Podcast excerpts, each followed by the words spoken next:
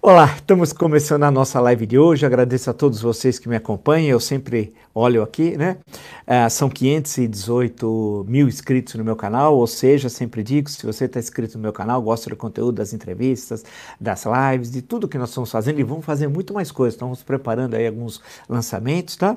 É, indica um amigo, um amigo, né? Blog do Vila, Marco Antônio Vila, fala para ativar aquele sininho que são as notificações, coloca like no que eh, gostam, tal, vocês acham que acharam interessante, que vocês gostaram.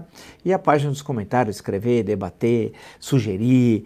É, e é sempre legal, né? É bem, é, no nível diferente do que o, os fanáticos tal, né? Então, agradeço muito vocês e agradeço também, pois, pois até postei um vídeo hoje à tarde, agora aqui no meu canal, é, 65 milhões de visualizações. Muito obrigado, muito obrigado mesmo. Sinal que vocês gostam, gostam do conteúdo e todo esforço nosso aqui de trabalho que, que não é fácil, porque é de segunda a segunda, não tem sábado, não tem domingo, diferente do Mandriel, né? Não tem sábado, não tem domingo. Inclusive, vou, voltar a agenda dele. Hoje não, mas daqui, nos próximos dias eu vejo, tá? É, não tem feriado, a gente está todo dia aí ah, discutindo, né? E vendo para onde vai o nosso país. Lembro também que hoje postamos uma longa entrevista e brilhante para quem se interessa por história do Brasil, por uh, movimento sindical, por direito do trabalho, né? legislação trabalhista, né? É, com o doutor Amir Pazianotto, que foi ministro do Trabalho do governo Síria do Tancredo, acabou sendo do Sarney, depois foi, foi, foi ministro do Tribunal Superior do Trabalho, depois presidente do Tribunal Superior do Trabalho, tinha sido secretário estadual do Trabalho do governo Franco Montoro, tinha sido deputado estadual 74, 78, 82, né? advogado trabalhista, muito conhecido, né? e, e naqueles momentos de, de extrema tensão, especialmente da segunda metade dos anos 70 até, uh, após, até a transição do regime militar para o regime civil, aí nós já estamos no início de 1985. Lá tem uma série de informações, histórias, vocês vão gostar, assistam. Né? E lembro que na plataforma www.cursosdovila.com.br, lá vocês encontrarão as informações não só do último curso que nós estamos oferecendo, ou seja, o que é fascismo, como também do História Política das Constituições Brasileiras, História da Ditadura Militar no Brasil. Então basta acessar e lá tem todas as informações www.cursosdovila.com.br. Bem, vamos lá, né? Passando aqui por todo o noticiário de hoje, uh, tem coisas que vão, que vão passando o tempo, até me falaram ontem, né? alguém me disse, Pô, e o Queiroz? É verdade, é, esquece.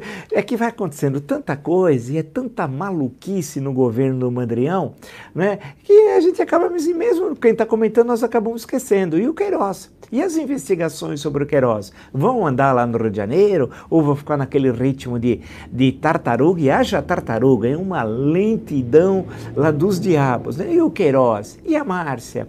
E os 89 mil reais na conta da Michelle? Em nome de Jesus, né, Michele? Amiga da Flor de Lis, são tudo gente boa tal. E os 89 mil reais depositados pelo Queiroz e pela Márcia, até hoje não explicado. Ele estava visitando, ele deu um pulo rápido no Nordeste para mostrar que é popular, o que é uma farsa, eu sempre disse isso para vocês, né? Falando que tinha a ver com o auxílio emergencial de 600 reais, que tudo ia mudar e vai mudar, pode garantir três a quatro semanas, vocês vão ver os resultados das pesquisas, é óbvio. É, tinha lá uma faixa legal da que as pessoas colocaram, e os 89 mil reais tal, e tem de ser assim. Bem, eu anotei algumas coisas e fui levantando aqui do dia, né? Porque tem coisas assim que são inacreditáveis. O Bolsonaro, eu estou usando como, ele sabe, teve na Paraíba, eu estou usando como fonte o G1, tá? Bolsonaro diz que Brasil está de parabéns pela forma como preserva o meio ambiente. É inacreditável inacreditável. Linha fina. O Pantanal teve setembro com recordes de focos de incêndio. Países europeus enviaram carta a Mourão, em que diz que o aumento do desmatamento dificulta a compra de produtos brasileiros. Além do que está ocorrendo na Amazônia, bem, todos nós sabemos, né? Ele vive em outra, em outro universo, né? Ah, aí lembra, insisto, isso daqui é planejado. Né? E não é só que ele é um, um, sujeito problemático, é um psicopata, tudo isso nós sabemos. Mas é mais do que isso no campo político. É o 1984 do George Orwell que eu cito aqui todo dia, todo dia, né? Quantas vezes eu já citei, ou a Revolução dos Bichos que eu já citei e tal, ah, que você inverte tudo, né? liberdade é escravidão, guerra é paz, aí você sempre está guerreando o país, aquele país que é aliado hoje, depois vai ser inimigo amanhã. E o inimigo de ontem é o aliado de hoje. Então você vai. Não fica nunca claro o que é verdade e o que é mentira, o claro do escuro. Né? É isso que ele faz. Isso é um absurdo né, que o Brasil está de parabéns pela forma como preserva o meio ambiente. É inacreditável. O que está ocorrendo no Pantanal é um crime que o Brasil está assistindo silenciosamente. Algo que eu quero retomar, pode ser até, eu estava anotando aqui no final de semana, pode ser que eu faça isso, eu estou pegando aqui uns temas, né, eu vou discutir com vocês, que eu tenho até aqui o, a, esse livro, A Questão da Culpa do Karl Jasper, a Alemanha e o nazismo, né? É, são conferências que ele fez inicialmente em 1945, depois tem um pós-fácil, né?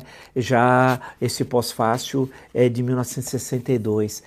Nós vamos ter que discutir o que está acontecendo conosco, mas isso vamos deixar provavelmente para o final de semana, para um outro dia, para um outro encontro, né? Porque é inacreditável, o Pantanal queimando, e está todo mundo assistindo, e é uma situação tenebrosa. As imagens são né, devastadoras. E ele escreve o seguinte: extremamente dramática a situação.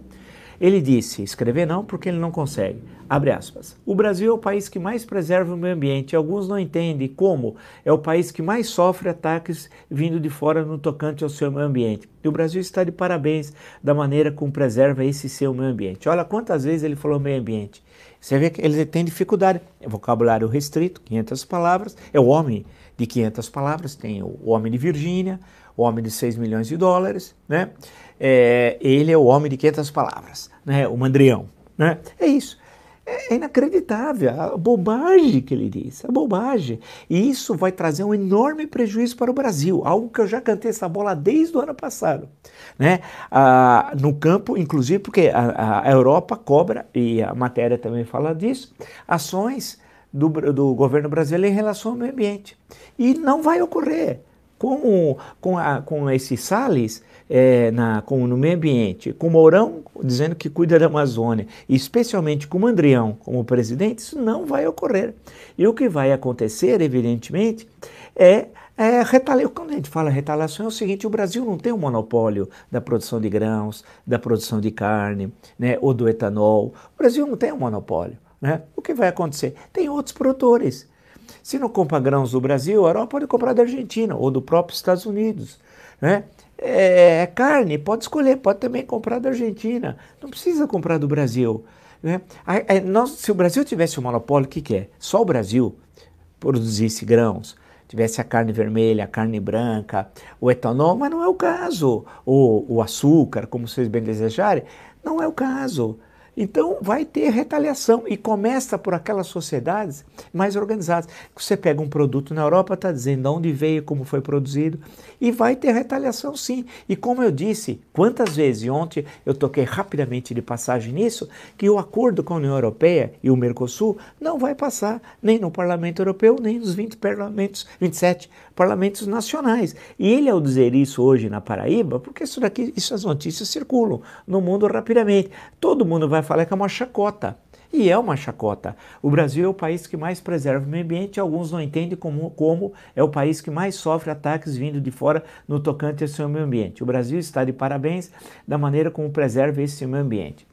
Primeiro, se ele fosse um aluno do antigo curso primário, hoje ensino fundamental, o curso primário seria da primeira à quinta série, porque a primeira série hoje seria uma espécie de pré-primário no passado, né? Mas era, então, portanto, da segunda à quinta e da sexta à nona seria o um antigo ginásio. É, ele na terceira série, na quarta série do ensino fundamental de hoje, né, ele não passaria de ano. Porque, olha, ele fala três, duas vezes Brasil, uma vez país e três vezes meio ambiente ele, a professora ia mandar falar o seguinte, o Jair, elemento, elemento, tem que chamar de elemento ele, porque ele não é cidadão, ele é um elemento, ah, para pedir para ele fazer a descrição correta da questão do meio ambiente. Ele não sabe nem escrever. Esse aqui ele falando. Agora ele mente. O que é pior é o seguinte, ele é um mentiroso, é um homem doente, né? Seriamente, certamente não passaria por um exame de sanidade mental, né? Ele tem graves problemas, é um doente, deveria ser tratado, porém ele é só tem uma pequena diferença, ele é presidente da República Federativa do Brasil. Isso daqui ajuda o Brasil? Ajuda nada e pior. Agora vem o aniversário da ONU, né? E na Assembleia Geral, melhor dizendo, Assembleia Geral da ONU. E por tradição, sempre fala o representante do Brasil.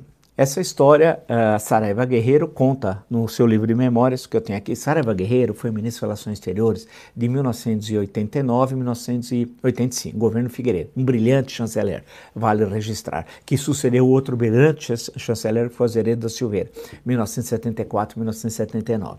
Ele conta que como é que foi a, a, a, história da Assembleia Geral, o embaixador brasileiro de então, Ciro Del Valle, conta toda a história, resolveu, foi o primeiro a falar, a partir de então criou-se uma tradição tradição. Mas não ia falar presidente, nunca presidente ia na Assembleia Geral. O primeiro foi o Figueiredo, num momento difícil, 1982, a crise da dívida externa. E ele também conta, porque ele era o chanceler, Saraiva Guerreiro. Então, a partir daí, em várias oportunidades, os presidentes brasileiros foram lá de boquinha. Né? O Sarney foi várias vezes. Até o Severino Cavalcante, numa outra reunião da ONU Mundial, presidente da Câmara dos Deputados, jeito patético, patético, ridículo. Tinha o mensalinho, o homem do mensalinho. Né? Teve cenas grotescas na história desse século, né? só para ficar nesse século, da história do Brasil. Então, também foi para lá. Então, ele vai abrir o Bolsonaro Assembleia Geral por essa tradição vai gravar o discurso, que vai ser evidentemente videoconferência, diferentemente do que provavelmente ocorrerá o ano que vem, né? E que ocorreu no ano passado. E ele vai barbarizar. Registrem, ele vai falar essas mentiras e o Brasil vai ficar isolado, só vai ter apoio de Israel, isso enquanto tiver o, o Netanyahu como primeiro-ministro. E dos Estados Unidos até novembro, que pelo andar da carruagem, Biden vence as eleições. Então, a partir de novembro, só vai ter apoio de um país, Israel.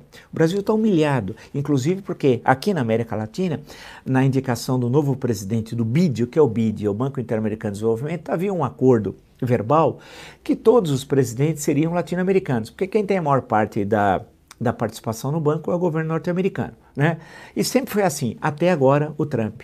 E quando os latino-americanos queriam indicar o nome agora, uh, o Trump falou: não, eu vou indicar o nome dos Estados Unidos. E recebeu apoio submisso do traidor Jair Bolsonaro. E digo com tranquilidade, eu sei que é uma palavra dura, dura, não é fácil, precisa ter responsabilidade ao dizê-la, mas eu tenho, porque não faltam fatos que reforçam isso. Vídeo que ele fez com a etanol norte-americana agora, vi de todas as votações na ONU, né, de todas as questões que interessam a economia brasileira, a forma submissa. E não podemos esquecer, ele é nomear Eduardo Bananinha Bolsonaro embaixador nos Estados Unidos, que estaria a serviço dos interesses norte-americanos, apesar de formalmente ser embaixador do Brasil nos Estados Unidos. Seria a vergonha da vergonha. Agora está um senhor lá, o tal de Foster, que acho que nem assumiu, porque salvo engano, não houve ainda sabatina no Senado. Ou seja, o Brasil está mais de um ano, um ano e meio, sem embaixador nos Estados Unidos.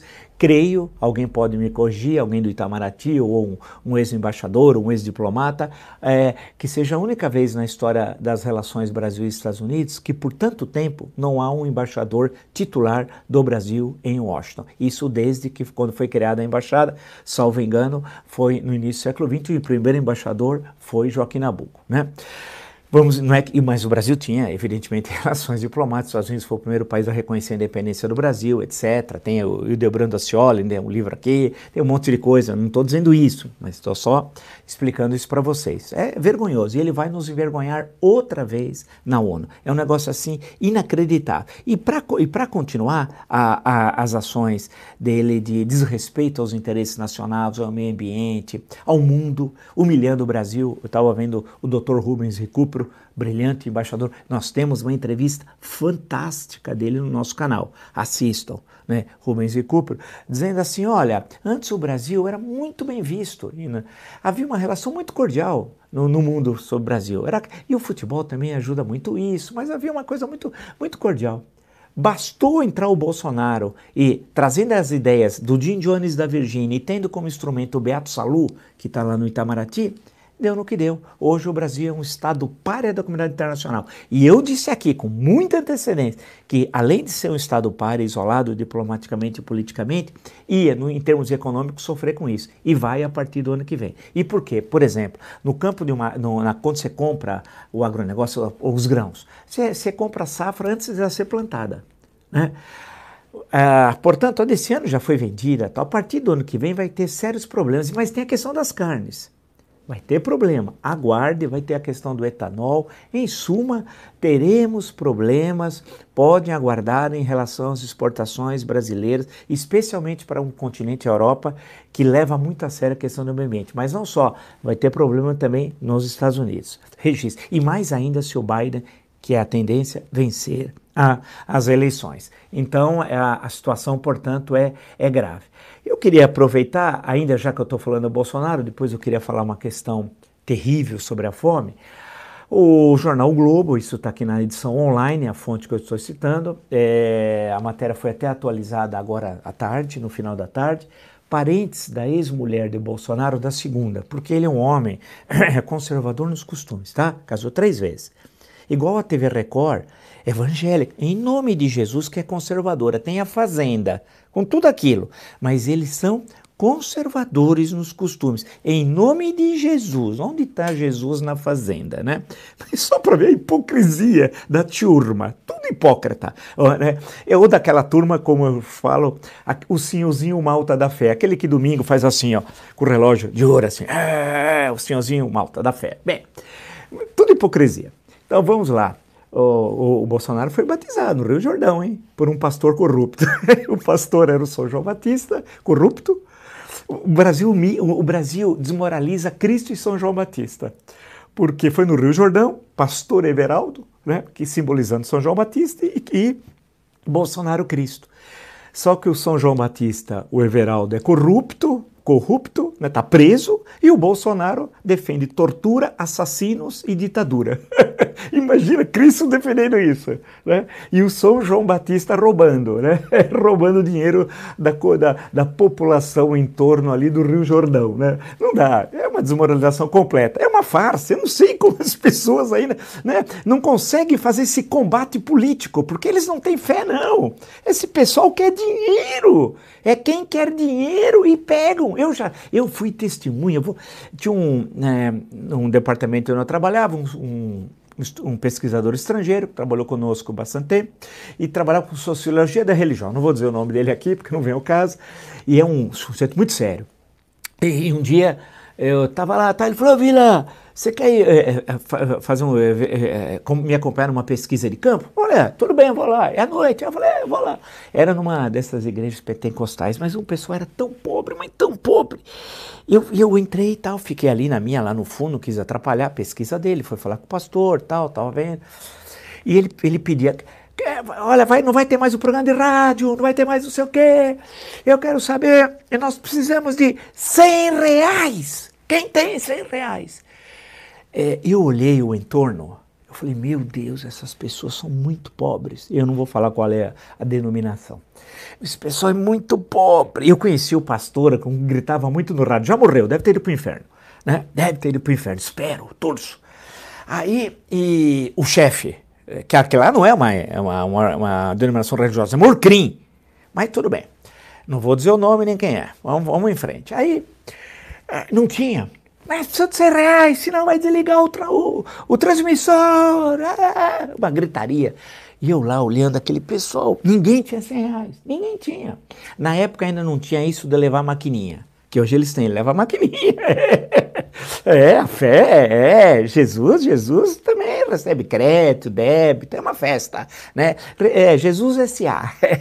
ah, é a empresa do, do, uh, uh, do nosso, do Eduardo Cunha, era jesus.com. tá preso. Eu tô falando, é hipócrita. Aí, vou, mais voltar ao assunto. Aí, ninguém tinha 100, 100 reais, cara. Aí, 50! Aí uns levantaram o braço. E eu olhava, falei, poxa, esses 50, isso faz quantos anos? Uns 15, mais ou menos, 15 anos. Eu falei, pô, mas esses 50 reais fazer uma falta danada para esse pessoal, pô, não é assim. 15, foram lá. Aí ele foi, 20, foi indo, até 10 e tal. É isso. Eles estavam, ó. Eu tive uma dó daquelas pessoas, que eram pessoas, sabe, é, simples, que acreditavam, que tinham fé, mas lá na frente eram um e eu não estou me referindo só a essa questão de evangélico, viu? Não há nada preconceito, nada disso, porque o padre de Goiás, esse daí, né? Meu Deus do céu, né? Meu Deus do céu, ao que eu ignorava. Eu nem sabia dessa festa religiosa. Bem, a cara dele, eu já olho para a cara dele. É, bem, basta ver as TVs também no campo do catolicismo, né? Tem três canais, tem pessoas ali que é inacreditável. Um põe botox, outro arruma o cabelinho, outro só com grife. Nome de Jesus. Tem um que vem com calça bem apertada, branca, camisa branca, chapéu branco. Tudo em nome de Jesus.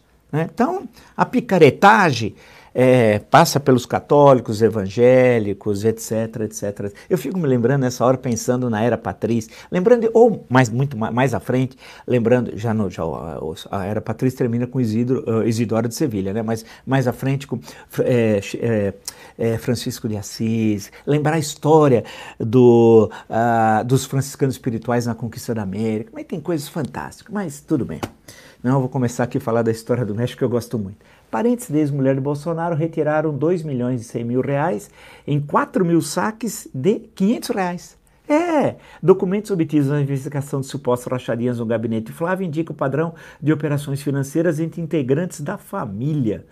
Documentos da quebra de sigilo de Ana Cristina Vale, a segunda é, mulher do conservador Jair, né, é, obtidos pelo Globo, mostram que esse núcleo de investigação da rachadinha do gabinete de Flávio tinha o hábito de sacar várias vezes 500 reais. Eles gostavam de 500 reais.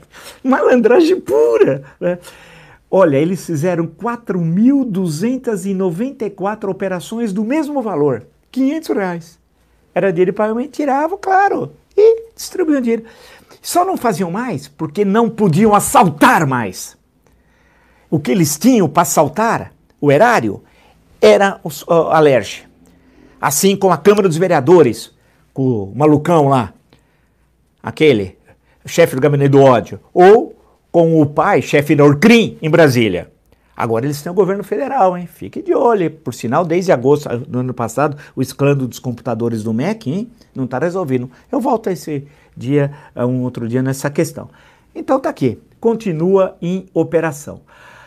Ah, e aí, é, tem uma questão que eu queria falar o seguinte: vocês estão acompanhando né, a, a, a disputa, ontem foi o tema do nosso, nosso encontro, Guedes, é, que eu chamo de dupla caipira, o Mandreão e o Falastrão, né?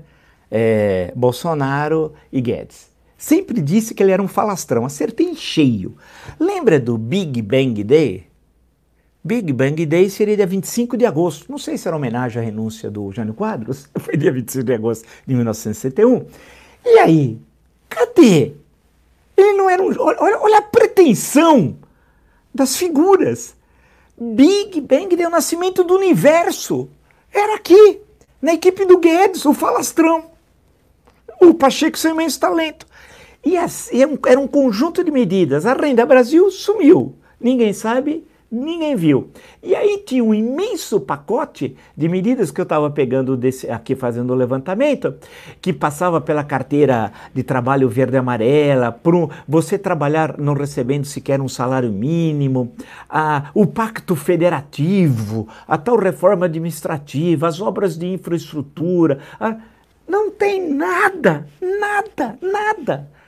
E ninguém fala nada. Ninguém diz assim, ô falastrão, Alguém tem que ter coragem de perguntar. Eu não sei, os jornalistas ficam com medo. Né? Tem de perguntar para o Mandrião os 89 mil reais, sim. Né? E tem de perguntar para o Falastrão e o Big Bang Day. Pô, ia nascer o universo, cadê? E a Renda Brasil, cadê? E agora ele está querendo que um secretário, ele, Guedes, e seu imenso talento, o Pacheco, né? Está querendo agora que o secretário peça demissão porque ele não quer demitir o cara porque o Bolsonaro deu, segundo o Bolsonaro, o cartão vermelho. Então eu pergunto a vocês assim, eu falo assim, pô, é isso. E sabe o que ele está fazendo o Bolsonaro? Corte na educação de 1 bilhão e 600 milhões de reais, o que vai viabilizar dezenas e dezenas de instituições de ensino superior e, e colégios técnicos de pesquisa e tudo, tudo. 1,6 bilhão de reais no orçamento. Isso quando o Brasil precisa tanto das universidades e do desenvolvimento da ciência e tecnologia. E vimos quão importante é isso agora no enfrentamento da Covid-19. Mais uma medida que conta também com o apoio de Guedes, que o mercado. Quem é o mercado, hein? É alto baixo? Gordo magro? Tem idade? Como é o mercado? É não sei, é um mercado, é um Deus igual o sistema durante o regime militar, o sistema não quer. Uma vez eu perguntei para pessoa, mas quem é o sistema? mas o mercado dizia que o Guedes era um gênio. A Faria Lima em São Paulo aqui dizia que ele era fantástico. E nesse Big Bang, é, Bang Day diz que ia disparar, inclusive, o preço das ações da Bolsa. Isso daqui é tudo mutreta. Você fala antes, pode disparar. Lembra quando ele falou quando o câmbio estava 4,50? Lembre, faz pouco tempo. Ele, é, o dólar. Ele disse o seguinte: ó, se continuarem fazendo besteira, besteira que ele fazia, vai passar de 5. E passou. Muita gente ganhou. Estranho, né? Já que nós estamos no campo das estranhezas, né? Estranho. Estranho também. Basta investigar, né? Alguém, muita gente ganhou no câmbio. Estranho, a notícia agora é o Folio Wall. Sargento preso por traficar cocaína em comitiva de Bolsonaro cumprirá toda a pena na Espanha. Manuel Silva Rodrigues foi flagrado com 37 quilos da droga quando seguia com o grupo presidencial para a reunião do G20. Que bacana, né? Lindo Bolsonaro, levando 37 quilos, o outro avião presidencial, né? Em junho de 2019 e vai cumprir a pena lá, de acordo com a justiça espanhola. A minha pergunta, a sua, a nossa, a da torcida do Flamengo, qual é, hein? Era a primeira vez que esse sargento estava levando da aeronáutica droga? Será que um simples sargento ia colocar 37 quilos de cocaína no avião presidencial? E ninguém percebeu? Ninguém fiscalizou? Será que nenhum superior sabia daquilo?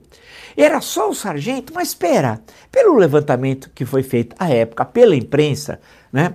Cadê o gabinete de segurança institucional? Cadê o, o Heleno? Aquele que é nervosinho, que dá murro, que a ONU tirou ele do Haiti, pelo que ele aprontou.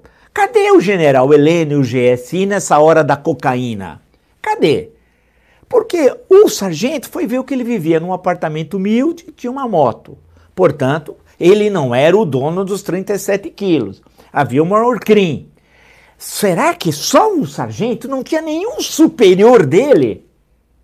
Né? Ou será que o compromisso, ó, cala tua boca, fica aí na Espanha e a gente livra tua cara depois por aqui. Estranho, né? São as estranhezas do governo Bolsonaro, que é um governo de mãos limpas. Sim. E falando nisso, né, nessas tragédias nacionais, é, sai no, a fonte é o Globo, é, é terrível a notícia. Fome cresce e segurança é, alimentar é, piora pela primeira vez no Brasil. Em, em, cinco anos, a fome voltou a ser um grave problema no Brasil. Já são 10 milhões e 300 mil brasileiros em situação de insegurança alimentar grave, ou seja, podem chegar à fome. Fome. Ah, são 3 milhões a mais do que os pesquisados em 2013. Quer dizer, segundo a pesquisa de 2018, são 3 milhões a mais. E pegue agora 2020, a situação que nós estamos passando, certamente, infelizmente, esse número 10,3 milhões vai aumentar muito mais. Pode disparar o preço do arroz, do feijão, do óleo de soja, carne, ovo, etc. Nós tínhamos uh, e tivemos em 2019 um crescimento pífio de 1,1.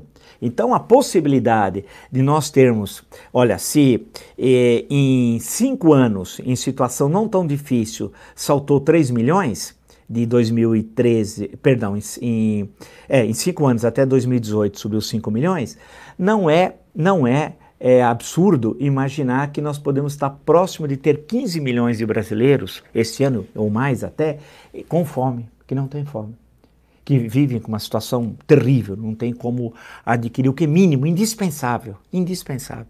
Aí eu colocaria uma questão para vocês muito rápida, que é a seguinte: vocês lembram que no governo do PT é, falava da classe C? Vocês lembram que era a nova classe média? Né? E eu sempre falava, como é possível falar em nova, nova classe média? Eu dizia à época, olhem vídeos, escritos, tem um monte quando o Brasil estava tendo um crescimento econômico tímido. A partir de 14, não, 14 a coisa degringolou e 15, 16 foi o pior biênio até então da história do Brasil republicano, economicamente falando. Mas falava que tinha uma classe C. E eu era um dos poucos que dizia, mas como é possível? Você tem um crescimento econômico tímido, como é que é possível ter um deslocamento de 20 milhões de pessoas socialmente? E quando é uma classe, ela se consolida materialmente também tem no campo ideológico, não vou entrar para discussão, estou só discutindo a questão material e econômica. Ela se consolida, ela passa a ter bens, né? pode ter um imóvel, eletrodomésticos, carro, etc. Eu fico perguntando, aonde está a classe C do PT, a nova classe média agora? Cadê? Ou seja, aquilo que diziam lá em 2010, 2011, 2012, ou se quiserem retroagir a 2009, 2000, era falácia. Eu dizia à época. Era uma falácia. Cadê a classe C agora? Não tem classe C coisa alguma. Nós vimos o que significou para o Brasil, para cerca de mais de 60 milhões de pessoas que receberam auxílio emergencial, 600 reais. 600 reais. A grande parte que recebeu 600 reais era, entre aspas, a tal nova classe média inventada pelo PT que nunca existiu. Que nunca existiu. Então percebo que no campo econômico se constrói versões que é, é são verdadeiras bobagens. Né? Inventam. Lembra que o, o, o falastrão, o Pacheco, seu imenso talento, disse que em 90 dias ia privatizar quatro grandes, expressão dele, é, grandes empresas estatais. Quais? Quando? Como? Qual o valor? Por quê? Cadê? Já os 90 dias já se foram três meses. Cadê? Ele sequer, nós sabemos o nome da empresa. Não tem nada, ele é um enganador. Esse Big Bang Day, ele ia fazer tudo. Tinha carteira verde e amarela, tinha a questão da, da, da, da Minha Casa Minha Vida, inventada por ele, tinha a Renda Brasil, tinha todo um programa. Cadê? Cadê? Tem nada. Nada, nada, nada, nada. Esse governa e o tal de Renda Brasil que jogaram na lata do lixo não era algo fazendo um programa realmente de renda mínima.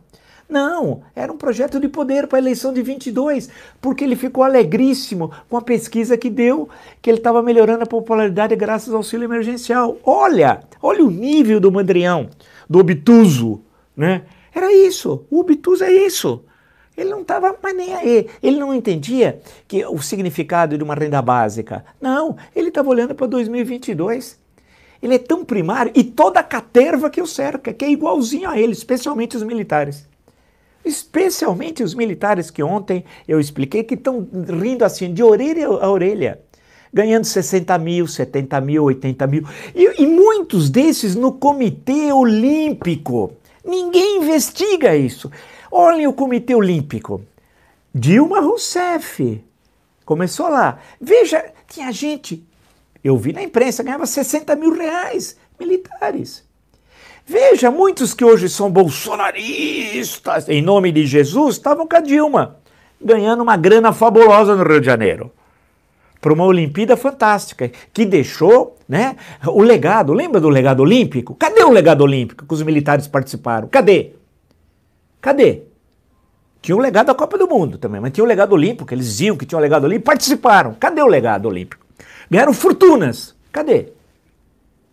Né? Portanto, aqui não, perceba, não há nem preconceito religioso, porque eu expliquei a questão evangélico-católica. Não há nenhum preconceito antimilitar, pelo contrário.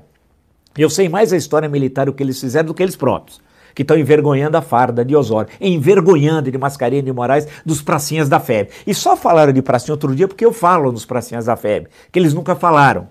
Nunca falaram. Estão lá satisfeitos ganhando um dinheirão e participando disso tudo. E olha, eles é que estão segurando ainda uma relativa estabilidade, que é o caos desse governo. Mas esse governo vai cair, vai cair pelos mecanismos constitucionais. E vai ficar a mácula, a mácula da instituição, porque queira ou não, ah, quase somos da reserva. Não é o Sargento Garcia. O Pazuello, o Sargento Garcia Pazuello, né, ou Sargento Pincel, como vocês queiram chamar, né, ah, ah, ele é da ativa, mas vamos dizer, tem lá os outros que estão na reserva. Vai pegar na instituição, sim, que é copartícipe desse caos, da barbárie e da tragédia econômica, da submissão aos Estados Unidos, humilhando os oficiais. Eu tenho tantos livros aqui da luta nacionalista do Exército Brasileiro. Que vergonha vocês estão fazendo! Vergonha mesmo, vergonha, vergonha, vergonha. É? Mas é assim. Então, fechando a nossa conversa de hoje, né? Ah, vejam que a gente, nós, é, não é questão de, de exagerar, né? A, a, tudo, são notícias, estão em fatos, são investigações. É um momento dificílimo que estamos vivendo. Né? Eu insisto, a gente tem de bater de frente com as falácias econômicas construídas agora ou no passado recente. Essa da classe C eu não engulo, eu não engulo. Porque muitos falavam assim, aumentou a venda de geladeira na favela, tem mais gente com geladeira. Só que o cara vivia na favela com geladeira. E passando esgoto no pé nos pés, o esgoto passando. Mas ele comprou um tablet. Pô, mas o esgoto está passando aqui no pé. Ele está com a geladeira, mas tem gato, né, a ligação clandestina de eletricidade né, e de água. Mas não tem nem tratamento de esgoto, não tem nada, nada. E vivendo naquelas condições sob o domínio do tráfico ou das milícias. Mas dizia, ah, mas aumentou a venda de geladeira. É a classe C, nova classe média. Nova classe média que vive naquelas condições. Era uma falácia. E repetiram isso. E tinham pesquisas que falavam e inventavam aquilo. Eu falava, mas não é. Porque tem hora que parece que você está remando, contra a corrente. Parece que você está delirando. Você fala, bom, não é possível. Lembra quando eu publiquei A Década Perdida, 10 anos do PT no poder? Final de 2012, início de 2013? Tinha gente que falava, pô, você está doido, cara. E está indo tão bem. É, o que precisa é melhorar o que está sendo feito. Tem pessoas que me disseram isso, inclusive políticos. né? da oposição ao PT na época. É, Bolsonaro nessa época, caladinho. Os bolsonaristas violentos aí, caladinho, né? Não falavam nada. Quem estava falando era eu, né? Nesse momento era falácia. Não existia nada, era, era piada aquilo. Não existia. E a realidade triste de 15, 16 e agora de 2020, nessa terrível década, a segunda do século e tenebrosa, né, mostra isso. E nós temos que encontrar um caminho, uma saída. Essa que é. E a saída começa, insisto, começa assim, é bem a curto prazo, daqui dois meses. Sabe quando? Dia 15 de novembro. Primeiro turno das eleições municipais. A derrota dos candidatos da barbárie, a derrota dos candidatos do fascismo, a derrota dos candidatos do Bolsonaro e sua caterva traidora é essencial para iniciar a derrocada dessa tragédia que nós estamos vivendo no Brasil. Esse momento triste é condição sine qua non sine qua non, especialmente nos grandes colégios eleitorais. São Paulo, Rio, BH, Porto Alegre, Salvador, Recife, Fortaleza e assim por diante. Aqui em São Paulo, o segundo colégio é Guarulhos, o segundo colégio eleitoral do estado de São Paulo é Guarulhos. Nos grandes centros Campinas, todos no ABC, derrotar a barbárie. Dizer não passarão. É indispensável para a gente sair desse pesadelo, o pesadelo de ter na presidência da República um mandrião e ter no Ministério da Economia um falastrão. Se você gostou dessa live de tantas outras do meu canal, e são muitas, agradeço muito os 518 mil inscritos no meu canal e sempre digo para você o seguinte: você que gosta do conteúdo, indica um amigo, um amigo, blog do Vila, Marco Antônio Vila, diga para ativar aquele sininho que são as notificações, colocar like no que vocês gostaram e utilizar como vocês bem fazem a página dos comentários. Lembro também e agradeço muito aos 65 milhões de visualizações, mostrando que a luta contra a barbárie é possível. É possível de fazê-la com eficácia, com conteúdo, discutindo historicamente, politicamente e olhando, tentando desenhar esse cenário de abrir perspectivas para sair desse momento horroroso, dramático que nós estamos vivendo, que passa, insisto, pela derrota dos candidatos do traidor da pátria agora dia 15 de novembro, em, nas principais, todos os municípios, mas especialmente nos principais colégios eleitorais. Lembro também que vocês encontram a entrevista com o Dr. Almir Pazianotto, excelente entrevista, longa, muito boa, sobre é, direito de trabalho, sindicatos, como era durante o regime militar, a advocacia trabalhista, depois a questão de Tancredo Neves, é, como é que ele conheceu, como é que ele foi indicado ministro. Excelente, excelente. Assistam que vocês vão gostar. E lembro que na plataforma www Cursos do Vila, cursos no plural, do Vila, tudo junto.com.br, vocês encontram todas as informações sobre o último curso que nós estamos oferecendo, que é o que é fascismo. Todas as informações estão lá, assim como do História Política das Constituições Brasileiras, assim como também é, do História da Ditadura Militar no Brasil. Voltamos amanhã com o mesmo entusiasmo, a gente nunca perde o entusiasmo. Temos de denunciar a barbárie, né? temos de denunciar a, a situação dramática que, que nós estamos vivendo, mas sempre ao fazer essa análise dura, firme, que a gente não pode nesse momento conciliar com traidores, né, apontar caminhos democráticos, porque o nosso, o nosso norte sempre tem ali como referência o que eles mais odeiam, o Jair e sua caterva, a Constituição. Nos encontramos amanhã. Até.